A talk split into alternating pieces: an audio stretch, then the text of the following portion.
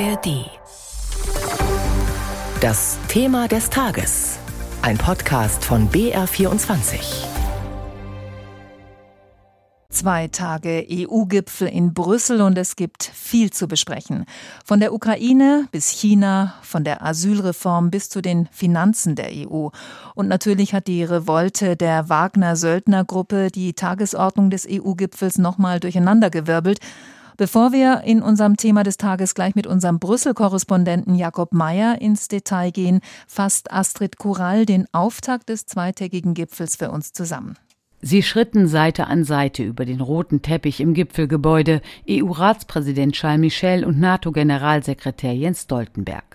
Der war zum Mittagessen eingeladen worden und kam vorher auf den Aufstand der Wagner-Söldner in Russland zu sprechen.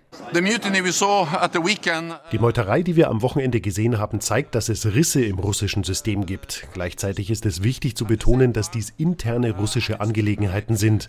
Es ist zu früh, um endgültige Schlussfolgerungen zu ziehen, auch weil unklar ist, wie viele Wagner-Kräfte in Belarus oder anderswo landen werden. Gerade die osteuropäischen Staaten schauen mit Sorge auf eine mögliche Stationierung der Söldner in Belarus. Man müsse, sagte der lettische Regierungschef Karins, ein aufmerksames Auge auf alles haben, was dort passiert. Er sieht die Gefahr einer Infiltration der EU und forderte, die EU-Außengrenze besser zu schützen.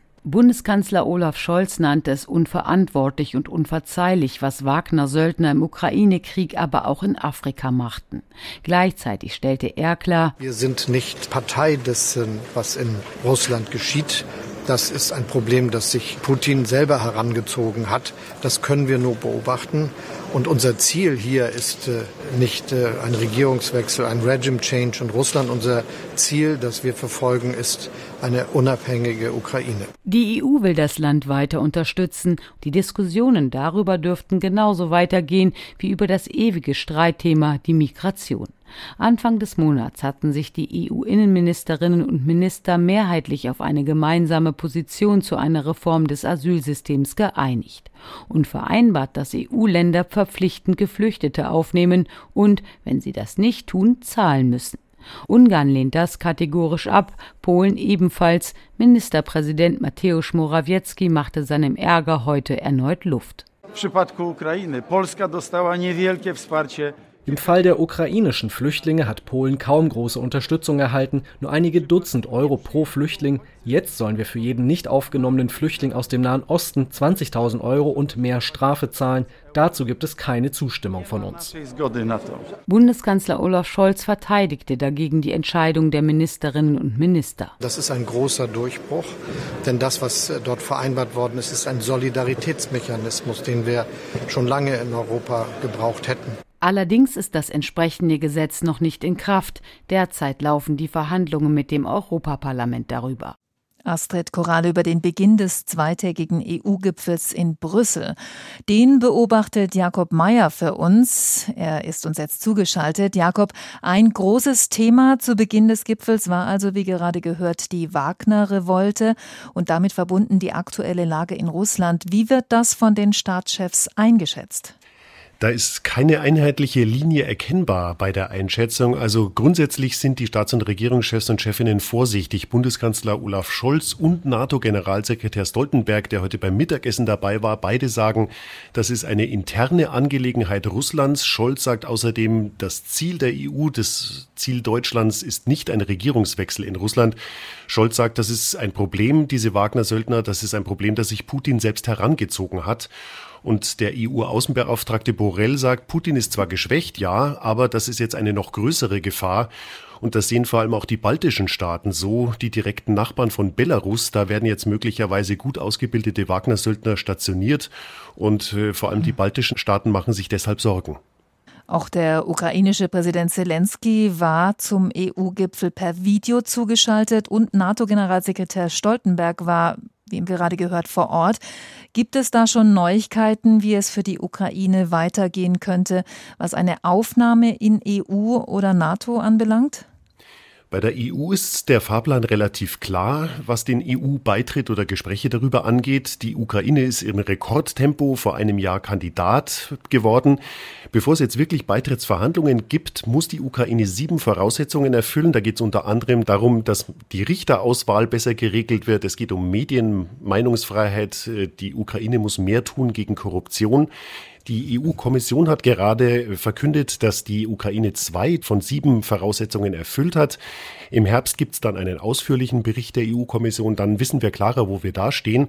NATO-Beitritt ist momentan kein Thema, solange in der Ukraine Krieg herrscht. Aber es gibt eine Debatte über Sicherheitsgarantien. Einige osteuropäische Mitgliedstaaten fordern solche Garantien für die Zeit nach dem Krieg für die Ukraine. Das könnten zum Beispiel Zusagen für Militärhilfen sein oder aber auch Beistandszusagen.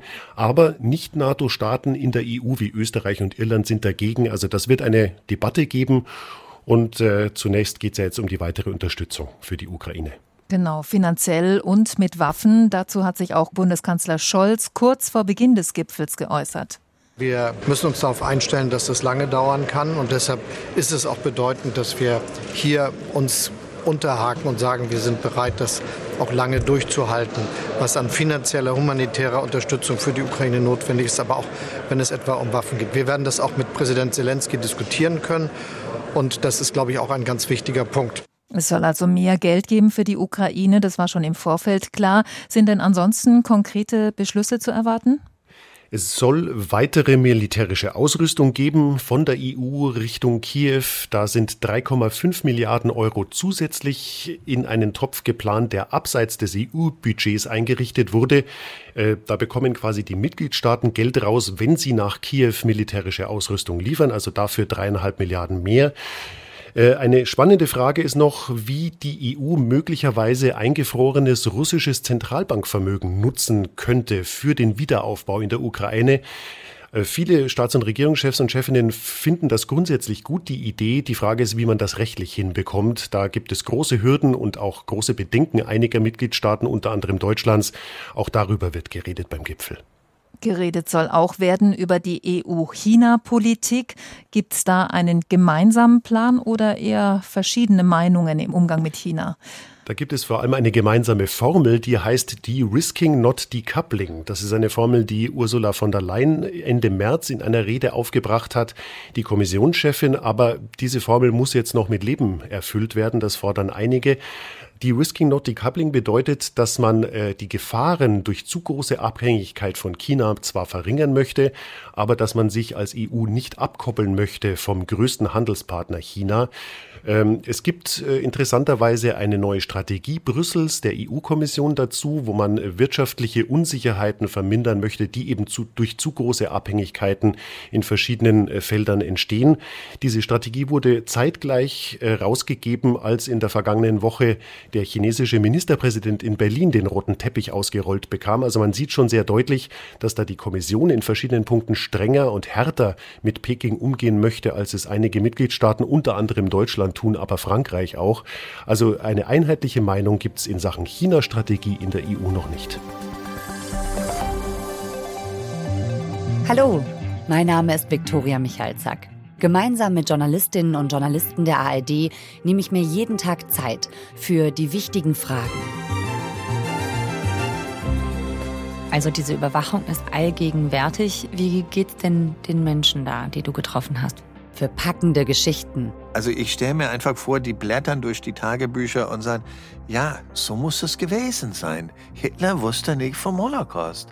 Das ist eigentlich unfassbar, wenn man denkt, wie nah wir an eine Rehabilitierung von Adolf Hitler gekommen sind und investigative Recherchen. Was lag wirklich wann vor, was lag auf dem Tisch und wie umfassend war wirklich dieser Machtmissbrauch, der da stattgefunden haben soll? Also ihr habt rausgefunden, das muss schon viel früher bekannt gewesen sein. Ja. Jeden Montag bis Freitag liefern wir Ihnen täglich ein Thema in aller Tiefe. 11KM, der Tagesschau-Podcast, hören Sie in der ARD-Audiothek und überall, wo es Podcasts gibt.